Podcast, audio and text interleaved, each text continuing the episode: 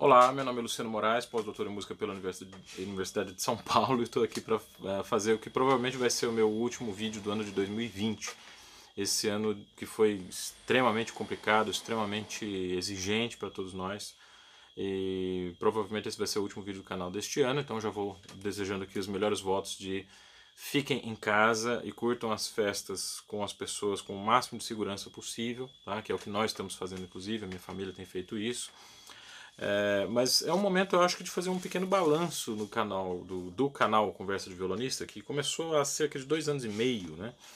É, ele não tem recebido vídeos muito novos ultimamente, mas é, essas, essas pílulas ou esses pequenos vídeos de dois, três minutos é, que tem aparecido na timeline, nas redes sociais de vocês, a gente deve a uma equipe muito legal que tem feito é, o recorte dos vídeos maiores, tá? Então, na verdade, são vídeos antigos. Você pode perceber que nos últimos vídeos eu estou de cabelo cortado, né? Na verdade, a última vez que eu cortei o meu cabelo foi em janeiro de 2020, tá? E hoje eu estou fazendo essa gravação dia 18 de dezembro de 2020, tá? Então estou respeitando muito religiosamente a quarentena e esse período me deu a oportunidade de desenvolver algumas técnicas de ensino online, de ensino à distância. Essa questão do, como é que se diz, do home office, né? e das possibilidades que a gente tem de estabelecer contatos através das telas, é uma coisa que tem sido muito discutida. É, mas com uma certa dose de boa vontade, tanto de um lado quanto no outro, é possível desenvolver alguns processos pedagógicos muito interessantes por esses canais. Vários alunos meus que têm testado essas plataformas têm queixas, têm críticas, sabem das minhas queixas e das minhas críticas, mas a gente está no momento em que a gente não tem muitas condições de discutir a gente precisa se adaptar a esse momento. Esperando que essas promessas da vacina para 2020 possam fazer a gente restituir a vida normal aos poucos. Tá?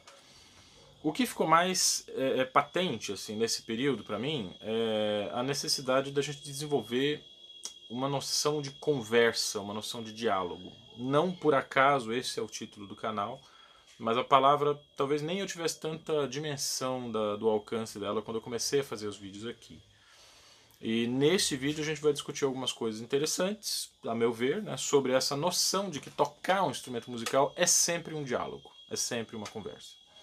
E através dos pequenos exemplos e de algumas uh, discussões aqui que eu preparei para esse vídeo, a gente pode deixar essa noção talvez um pouco mais clara e quem sabe terminar né, assim, o arco da, da, uh, da passagem, vamos dizer, pela experiência desse vídeo, dessa conversa, de certa maneira uma conversa que vocês estão tendo comigo, a gente pode sair daqui com alguma coisa de essencial para tentar preservar a partir desse momento uh, e dessa situação realmente bastante difícil que a gente tem, tem vivido tá? com a, a situação do Covid-19.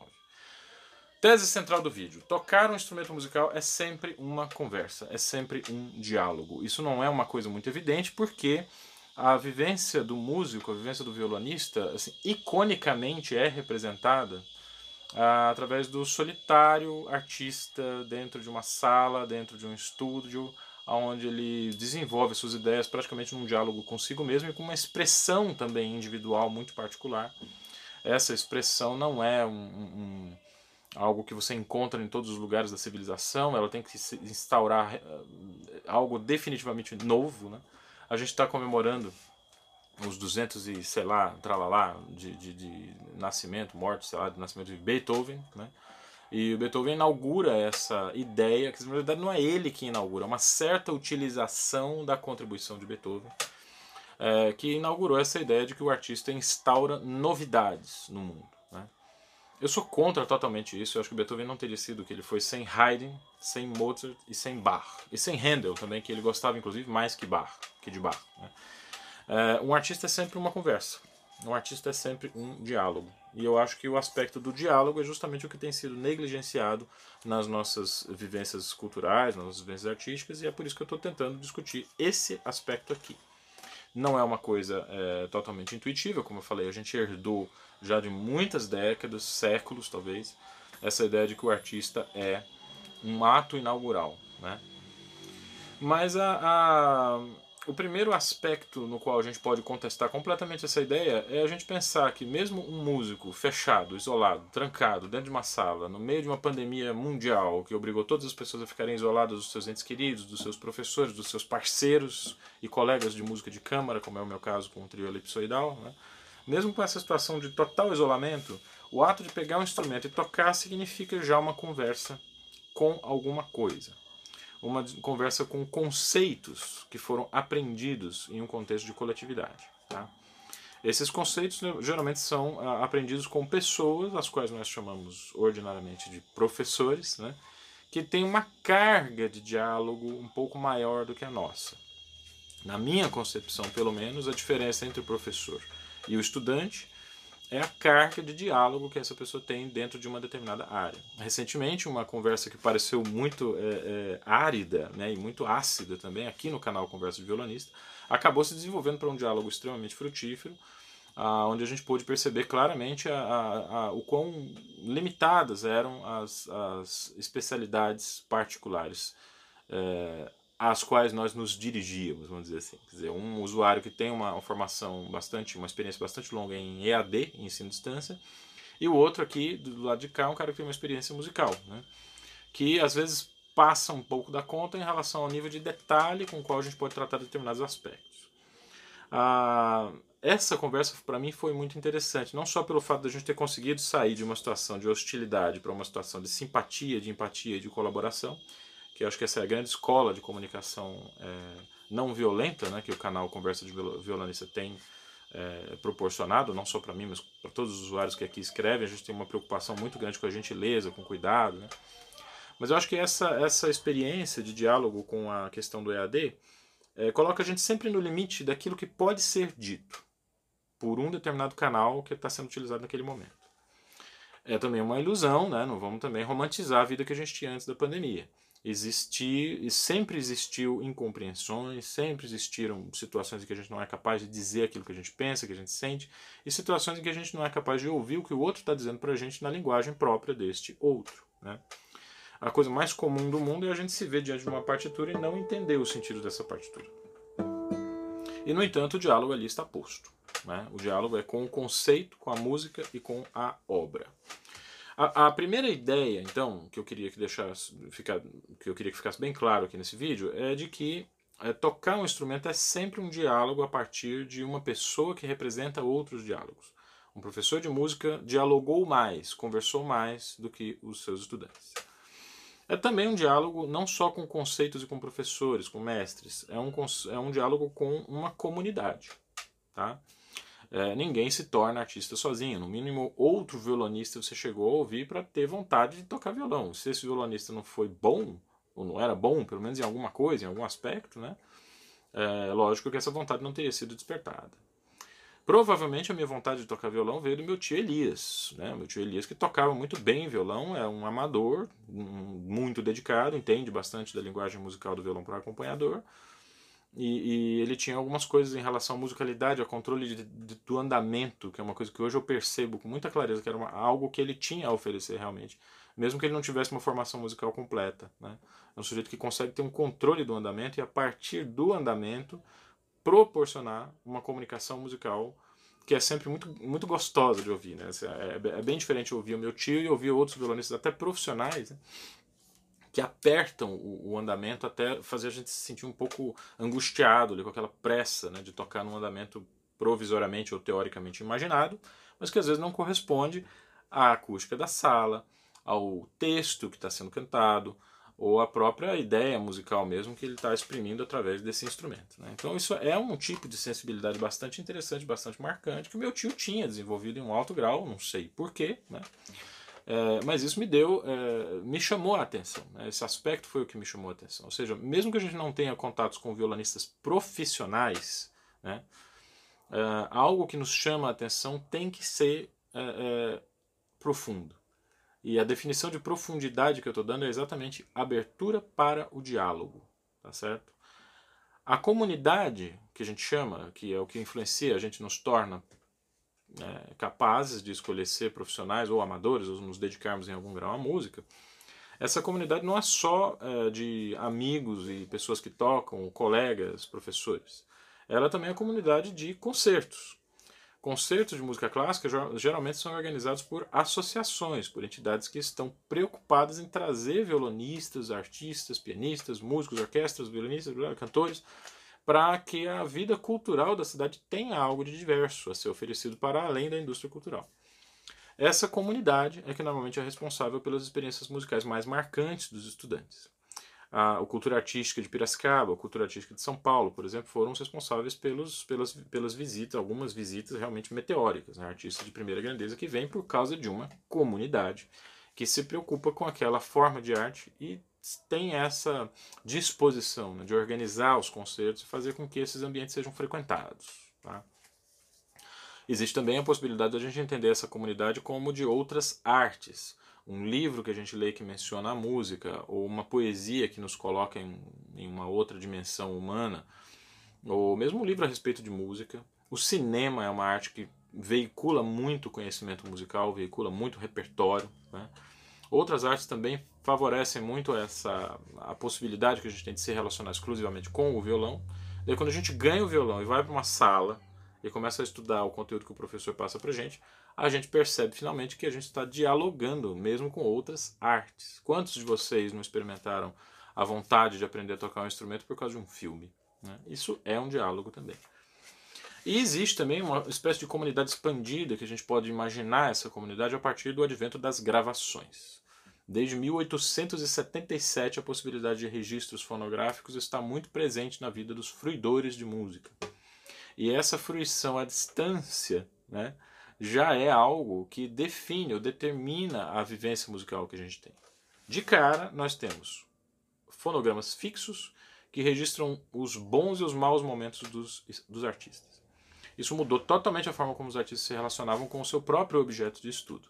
Porque a conversa que eles estavam tendo com o seu público iria acontecer através de um meio que registraria tudo aquilo que eles é, registraram, inclusive aquilo que, que foi resultado de pequenos acidentes, pequenos equívocos, erros de nota, trastejamentos, etc.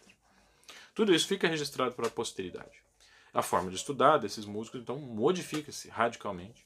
E, e, e, esse é um, um, uma consequência né, de uma mudança essencial no tipo de diálogo que acontece entre artistas e plateia. Aqui nós temos agora a internet que tem deixado a gente um pouco mais relaxado em relação a erros de notas. Né? essas, essa quantidade absurda de lives que tem acontecido em qualidades técnicas e sonoras absolutamente pavorosas, né? eu realmente questiono se essas lives são um ponto de partida seguro para os músicos, porque eu, sinceramente, às vezes eu vejo algumas, algumas lives que são transmitidas com uma qualidade sonora tão ruim que eu, eu, eu, eu me pergunto se o Luciano, de 12 anos de idade, teria se interessado por esse violão caso fosse essa a referência que tivesse ali em volta dele. Né? Uh, mas enfim, essa ideia geral de que estudar um instrumento é sempre um diálogo, ela pode ser pensada também em uma outra chave. Não é só a comunidade, as pessoas que estão em volta de nós, ou as pessoas que chegam até nós através dos registros fonográficos, gravações, internet, vídeos e discos. Nós também dialogamos com a história. E esse diálogo é um diálogo extremamente abstrato, porque afinal uma figura histórica não está entre nós, não é ela que está dialogando. É um filtro que aconteceu pela indústria cultural, né? e que fez chegar até nós uma determinada versão daquela pessoa com qual nós estamos dialogando. Beethoven, por exemplo, não é o Beethoven que a gente conhece dos filmes ou do, das histórias que estão registradas no cinema. Ah, o, Beethoven original né, era uma figura que provavelmente poucos de nós gostaria de sentar para jantar com ele. Né? Era uma pessoa de, de, difícil trato, mas era um cara extremamente dedicado a causas sociais. Tá? Ele participou com muito entusiasmo da comemoração da queda da Bastilha, era um entusiasta da Revolução Francesa sem dúvida seria uma pessoa de esquerda hoje, né? mas ele não tinha esse, esse trato pessoal né, que talvez a gente associe com os artistas celebridades, que precisam se apresentar muito bonitinhos, penteados, cheirosos, falar coisas legais a respeito da paz mundial e tal. Beethoven nunca teve essa, essa polidez, assim, vamos dizer, e talvez se encaixasse é, diferente, de maneira diferente nesse mundo de hoje. De qualquer maneira, esse lado mais difícil, mais difícil trato de Beethoven foi filtrado pela indústria cultural e o que nós temos à disposição para usufruir de Beethoven é realmente a sua obra. E uma obra também que é selecionada. A gente não tem acesso à totalidade das coisas que ele fez. Algumas peças são mais conhecidas do que outras. E a gente tem um, uma ideia também, aquela ideia dos três períodos, né? Do, da primeira fase da produção de Beethoven, que era mais clássica, a segunda fase um pouco mais revolucionária, a terceira fase mais abstrata, quase antecipando algumas coisas da música do século XX, né? Que é um discurso, foi acadêmico esse discurso durante um tempo, mas é a própria academia que tem se encarregado de desconstruir esse discurso. Obras como a Sonata Appassionata, por exemplo, pertencem cronologicamente ao primeiro período, mas a linguagem dela já é do segundo. Quartetos de cordas como Opus 35 estão no terceiro período, mas a, a linguagem formal estrutural é do primeiro, é, é o Beethoven revisitando os padrões clássicos. Né? Então tem muita coisa é, mais complexa a ser discutida nessas obras da indústria cultural do que aquilo que chega para nós. O diálogo precisa ser estabelecido com uma franqueza muito grande, no sentido de que nós não temos acesso realmente à história com a qual a gente dialoga. Nós estamos dialogando com uma determinada né, filtragem dessa história. Eu estou me lembrando aqui agora de um grande amigo que eu tenho, Luiz Signates, professor de comunicação da Universidade Federal de Goiás. Eu assisti a defesa de doutorado dele na USP, em, deve ter sido em 2002. Uh, estava lá na banca o grande Ottaviani, um dos maiores nomes da, da comunicação, um grande filósofo também. Ele estava presente na banca, foi uma das, das últimas bancas de que ele participou, acho que ele morreu coisa de três ou quatro anos depois. É, e Ottaviani eu lembro de ter tido um embate mais acalorado com os Signatos, justamente por causa dessa incredulidade né, de estabelecer contatos vitais através dos sistemas. Vamos explicar isso. O filósofo alemão Jürgen Habermas é, calcou a sua teoria da ação comunicativa a partir de uma noção é, de que a gente está sempre, tá sempre tentando mediar dois, dois, dois setores da nossa existência: o mundo da vida de um lado e o mundo dos sistemas de outro. O mundo da vida é o lugar do amor, da solidariedade, da fraternidade, da liberdade total do relacionamento e daquelas ligações pessoais que se dão em uma chave que não é a do interesse. Né? É a, a, do querer. Né? O mundo da vida é o mundo que media a nossa relação com os amigos, com os nossos amores, com as nossas famílias, né? das quais agora a gente está terrivelmente afastado por causa da pandemia, estamos reavaliando todos esses é, o sentido que essas pessoas têm na vida da gente, né? Mas de outro lado, a gente tem o mundo do sistema, que é um mundo que é mediado por empresas, por corporações. Mas você fala, ah, mas isso aí é o mundo do trabalho deem uma olhada no que, que está acontecendo com a ideia do home office para vocês verem como o mundo dos sistemas pode de fato invadir e se apropriar completamente da nossa vida. Ou seja, o mundo dos sistemas, apesar dele ser diferente do mundo da vida, ele tem regras diferentes, tem objetivos diferentes, tem uma racionalidade outra e uma maneira de, é, é, vamos dizer assim, organizar a relação entre meios e fins que não existe no mundo da vida. No mundo da vida, a gente observa o crescimento das coisas com uma expectativa de resultado muito diferente. Se é que a gente tem essa expectativa toda de resultado. Quando eu olho para meus filhos crescendo, eu não tenho uma expectativa cronogramada, né? eu não tenho um cronograma de crescimento e de desenvolvimento. Eu quero que eles sejam felizes. Claro que a gente está atento a, alguns aspectos né, do, do, desenvolvimento deles, mas se não houver esse aspecto do desenvolvimento, como é o caso dos pais de crianças especiais, existe uma maneira de se relacionar afetivamente com elas mesmo que esse cronograma de desenvolvimento não seja atendido. Né? Então a ideia de cronograma, a ideia de sistematização é muito é, é refratária à ideia de vida. E a pandemia tem demonstrado que existe uma tensão entre o mundo da vida e o mundo dos sistemas, é, que a gente está sempre tentando resolver de alguma forma. Para que serve esse diálogo entre o mundo da vida e o mundo dos sistemas? Exatamente para a gente saber de que a gente está falando quando nos dedicamos aos nossos amores. Se vocês amam a música e amam o violão, é preciso ter uma ideia totalmente desestruturada, que é característica do mundo da vida, mas é preciso também ter uma certa capacidade de estruturação das atividades que vocês fazem com o instrumento, que é a característica do mundo dos sistemas. Sem essa sistematização é impossível progredir no instrumento. Um aluno que eu arranjei recentemente é, me disse isso de uma forma que me espantou. Não que seja exatamente uma novidade para mim, mas a maneira como ele colocou isso realmente me deixou é, é, bastante impressionado. Né? Que é preciso no estudo que a gente saiba o que fazer, quer dizer, um cronograma quase que médico. Assim, você vai fazer tal, tal, tal, tal coisa para conseguir desenvolver o seu potencial, para conseguir se aperfeiçoar no violão. Né? Sem esse cronograma, é, a gente está espadanando na água e sem ir para direção nenhuma. E isso pode ser muito frustrante para o mundo da vida dessa pessoa, aonde o violão tem uma função muito importante. Tá? Então não se trata de fato da gente renegar completamente o mundo dos sistemas, né? E, e, mas se trata de uma tentativa, né, vamos dizer assim. E esse foi um embate entre o Luiz Signatis e o Ottaviani, né, que o Ottaviani duvidava muito da capacidade que o mundo da vida tinha de colonizar o mundo dos sistemas, da mesma maneira como o mundo dos sistemas costuma colonizar o mundo da vida. Né.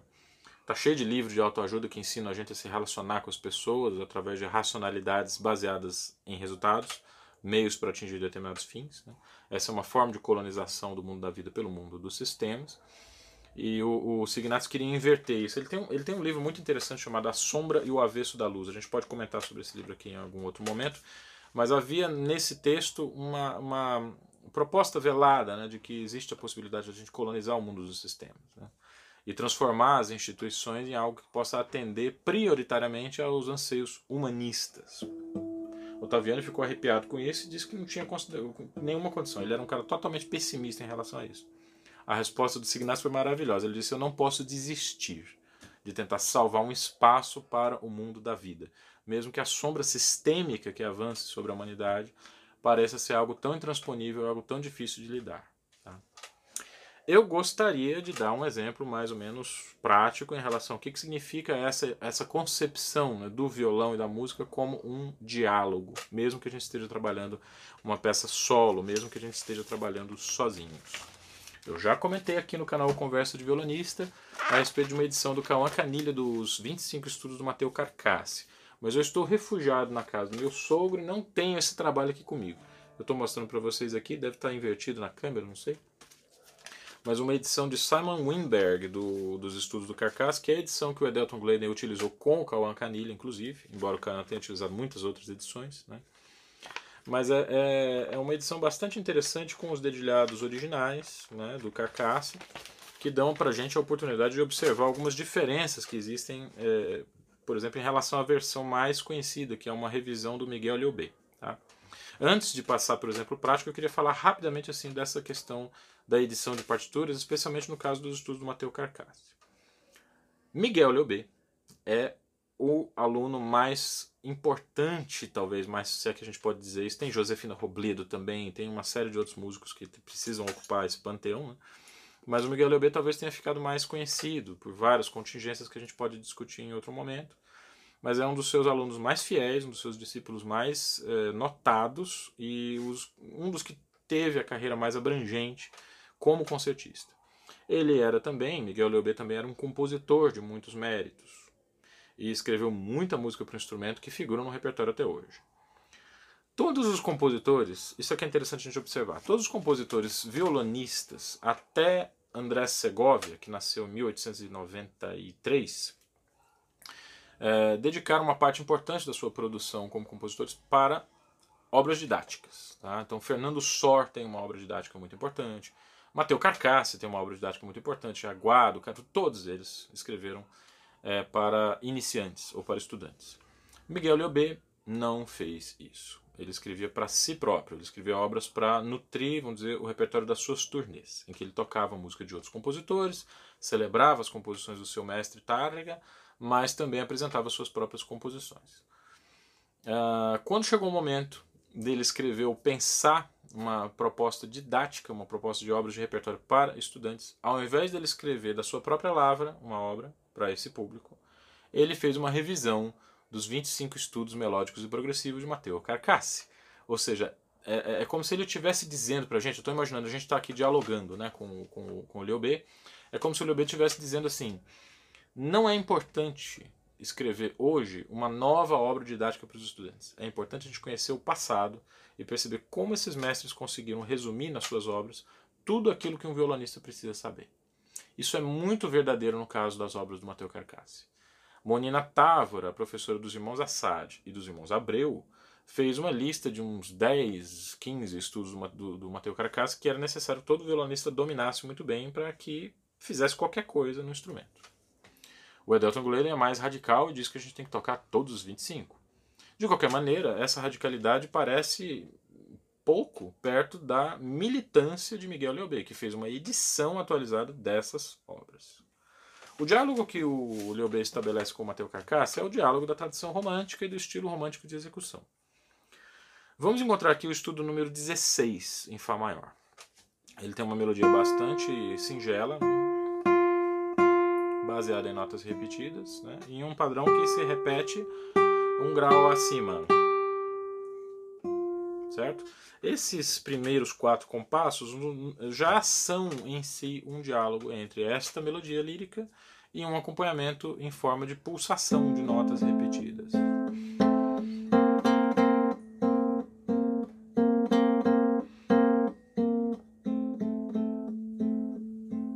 Certo? É um acompanhamento bastante simples. A harmonia está na primeira inversão, né? uma coisa que não era muito comum acontecer, uma peça ser apresentada assim sem ser no seu estado fundamental, não é um acorde de Fá maior. Né? O Carcasse começa com um acorde em segunda inversão, a gente está ouvindo a nota Lá aqui, não a nota Fá, que seria a tônica. Né? Agora, o diálogo que está estabelecido entre a melodia e o acompanhamento às vezes passa desapercebido de muitos violonistas. A gente escuta execuções de estudantes assim.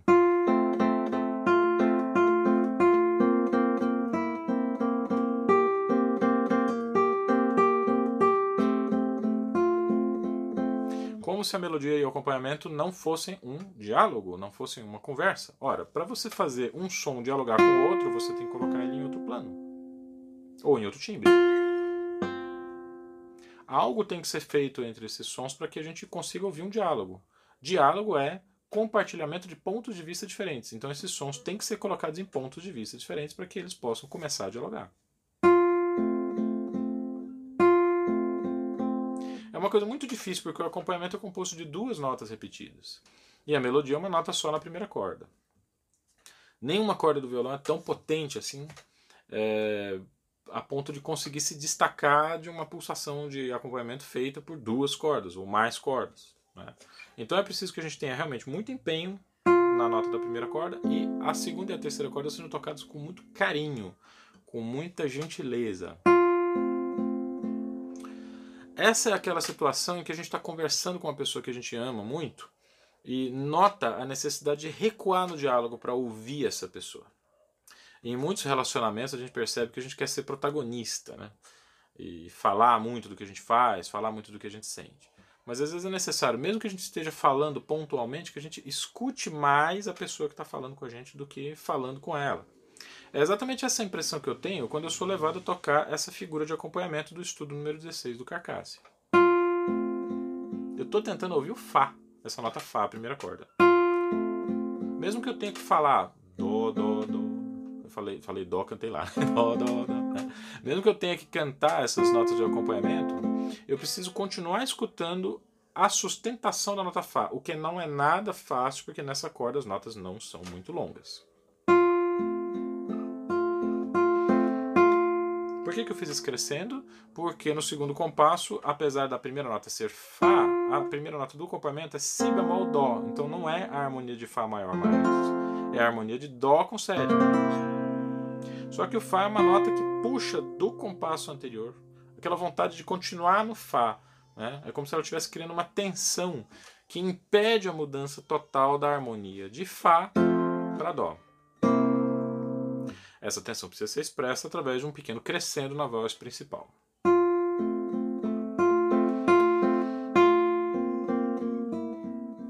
E o próprio Carcasse marca na partitura um decrescendo entre este Fá e este Mi, que seria a resolução da harmonia. Ou seja, o Carcasse está dando algumas pistas de como essa música deve ser tocada. Só que todas essas pistas começam pela procura da, de uma noção dessa partitura que se baseia na ideia de, novamente, diálogo, conversa. Tá?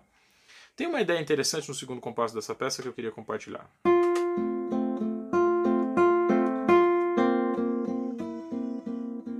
Vocês podem voltar a fita para ouvir, mas quando eu toquei esse Fá do segundo compasso, a figura de acompanhamento eu toquei quase tão forte quanto a nota da melodia, ou seja, eu ignorei completamente a separação entre melodia e acompanhamento e toquei a nota do acompanhamento tão forte quanto seria a melodia. Para quê? Para expressar essa tensão desse acorde e a sua e, marcar, demarcar de maneira mais clara a resolução desse acorde no dó com sétima, certo?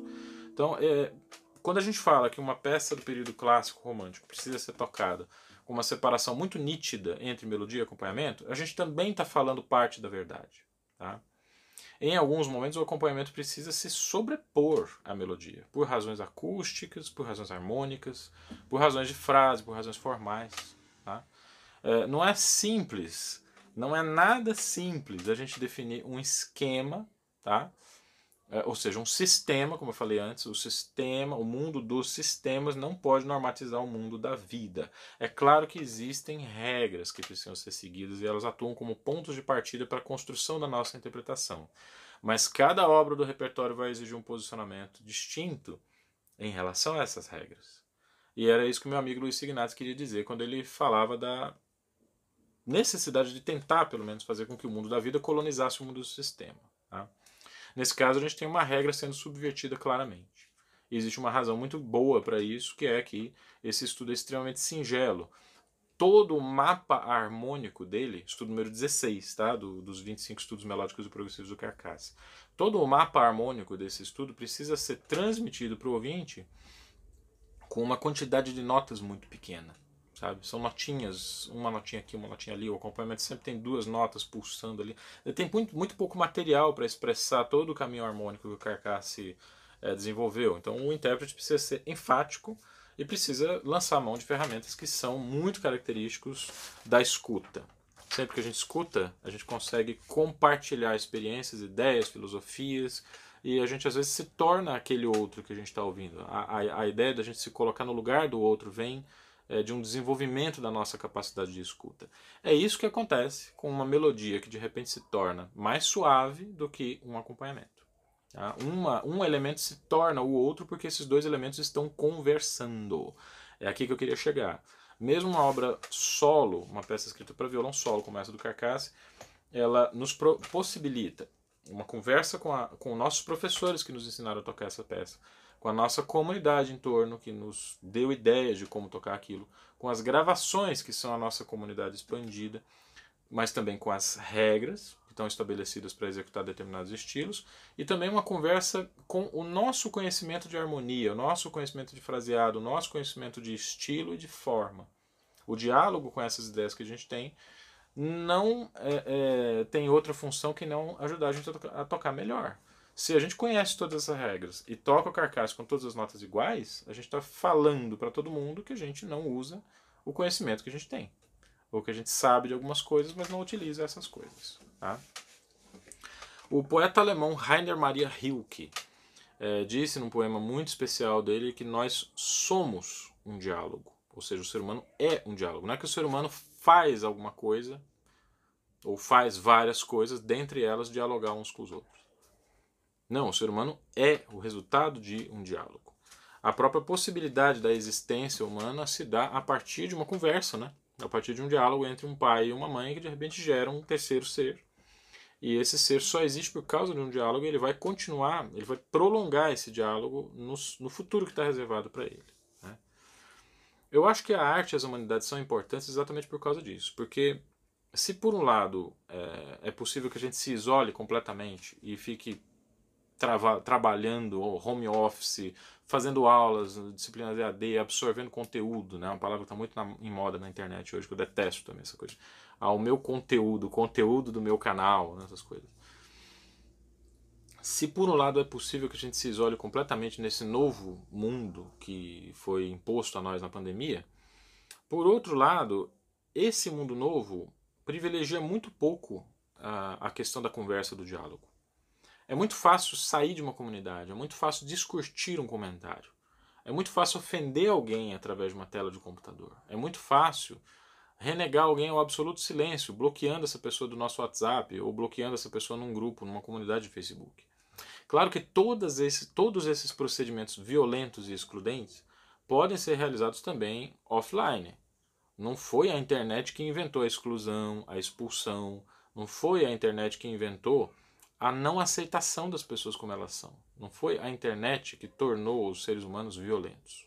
Ela simplesmente facilitou o exercer dessa violência abstrata, né? E isso acontece em alguns momentos, eu acho que é absolutamente necessário. Tem muita gente aí que a gente tem que bloquear mesmo das redes sociais. Mas eu acho que apesar dessa necessidade de se proteger, de se preservar, existe também a necessidade de construir pontes, de construir diálogos com essas pessoas mesmo, né? Ah, o que faz com que a gente treine e exerça a capacidade de dialogar são as humanidades e as artes. Eu não consigo imaginar um outro tipo de atividade que nos proporcione isso como um elemento central, absolutamente central. É claro que tudo que a gente faz é resultado de conversa, é resultado de diálogo. E o diálogo pode estar presente em qualquer tipo de situação.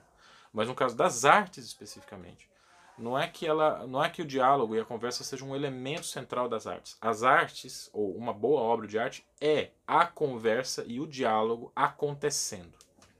Um exemplo Uh, vocês podem ouvir uma obra, por exemplo, de Arnold Schoenberg e achar que não entendem nada dessa música e por isso não gostar dela. Nesse ponto, vocês têm toda a razão. Uma obra que a gente não entende é muito mais difícil a gente não gostar. Embora seja possível também a gente ter alguma atração justamente pelo estranhamento. Agora, essa atração pelo estranhamento, ela não deixa de ser um mero fetiche se a gente não transforma esse estranhamento em um movimento. Quando a gente ouve as obras que estavam sendo escritas em Viena no, na virada do século XIX para o século XX, quando a gente ouve Mahler, que é o cara para quem Schoenberg dedicou o seu Tratado de Harmonia, em 1911, inclusive o ano da morte de Mahler, a gente começa a entender os motivos dessas composições. Vai ficando cada vez mais claro que aquele caminho que Schoenberg trilhou, que ele inventou, tinha que ter sido tomado naquele momento. E aí vem relações de. Uh, como é que eu vou dizer? De agregação de sentido, talvez, né? através das quais nós podemos abrir caminho na direção de obras que são absolutamente herméticas para nós em um primeiro momento. Tá? Então, é, é, essa noção de que a, a, incompreensão também faz parte do diálogo, ela é fundamental, porque a partir do momento que quando você diz assim, eu não entendi, você pede para a pessoa falar de novo. Uma grande obra de arte que a gente não entendeu, a gente pede para ser ouvida novamente. A gente visita essa obra mais uma vez e vai procurar ler a respeito dos autores, dos compositores, a respeito dos intérpretes que tocaram essa peça pela primeira vez. A contingência social né, que gerou esta obra, ou como um protesto, ou como uma acomodação. Né. É, muito se tem falado a respeito da, de uma espécie de paridade assim da repressão nazista às artes em relação ao que acontece hoje no Brasil. Né. Acredito que tem uma certa, uma certa semelhança, mas também há diferenças muito importantes qualquer que seja a posição que a gente tome diante desse cenário, conhecer essas diferenças é fundamental para todos os lados. Seja você a favor do governo atual ou contra o governo atual, conhecer a história, conhecer a que levou essa história e as contingências específicas do nosso tempo é uma situação, é, ou é uma, quase que um, imperativo fundamental para que a gente consiga é, se posicionar de maneira assertiva, coerente, clara e produtiva em relação aos acontecimentos que nos cercam. Né? Ora, o canal chama-se Conversa de Violonista. É, como eu falei, dois anos e meio atrás, quando eu comecei a produzir os vídeos para o canal, talvez eu não tivesse essa dimensão né, do quanto a ideia da conversa é importante para as artes, para mim especialmente, e para o canal. Eu conheci muita gente boa, estou fazendo amizades por causa do canal. Uma comunidade verdadeiramente simpática, produtiva, afetuosa, alegre, bonita, generosa, gentil. Né? Tem se formado em torno desse canal, em torno da música, do violão. Né? E isso tem nutrido muitas minhas as minhas aulas particulares, né? eu sou professor, eu dou aula em São Paulo, apesar de todos os meus alunos estarem agora nas, nas atividades online, né? esses alunos têm. Eu tenho encontrado gente em, lugares muito diversos que eu não poderia jamais ter conhecido se não fosse um ambiente online. Né? Mas eu acho que tudo que tem sido feito de positivo nesse canal até hoje foi feito porque nem eu, nem essas pessoas que estão interagindo comigo se esqueceu da característica mais importante da vivência artística e da vivência humana, que é o diálogo, a conversa, o respeito e a escuta mútua. Nós precisamos, nós precisamos ser capazes de manter essa, essa, é, esse cuidado, né, esse zelo com a escuta mútua e com o diálogo, quando toda essa situação que a gente está é, enfrentando passar. Tá? É, tá chegando vacina, muita discussão a respeito da utilidade dessas vacinas, a respeito da efetividade, da eficácia. Enfim, não é o momento aqui do canal para a gente discutir isso, mas é, todo mundo que se preocupa com violão e com arte está acostumado a parar, ouvir e aprender. Eu peço a vocês encarecidamente que procurem aprofundar essa experiência e desenvolver essa experiência nas pessoas que são próximas de vocês. É só através do diálogo que a gente vai conseguir sair dessa situação. E mais importante do que sair dessa situação, aprender com essa situação para que a gente não caia nela de novo em um futuro próximo. Era isso. Muito obrigado pela audiência de vocês, muito obrigado pela participação, pela presença. Boas festas. Feliz 2021, porque 2020 não está dando mais. E quero também expressar aqui a minha, é, minhas condolências às pessoas que perderam entes queridos e amigos por causa do Covid-19. Tá? Pouco se tem dito a respeito disso, mas a gente já tem um número de vítimas suficiente para que cada porta do Brasil, cada pessoa já conheça alguém que conhece alguém que faleceu ou que passou por períodos muito difíceis ou que teve sequelas que ainda estão sendo mapeadas. Tá? Então eu quero me dirigir a essas pessoas com o máximo da minha solidariedade e, e dizer que todo o esforço de isolamento que eu tenho feito tem sido por essas pessoas, para que a gente possa conter o avanço do vírus e escapar o máximo de número de pessoas possível do outro lado. Tá? O mais importante do que é dialogar é a gente se manter vivo, porque sem a vida não há diálogo. Um grande abraço para vocês e até o próximo Conversa de Violonista.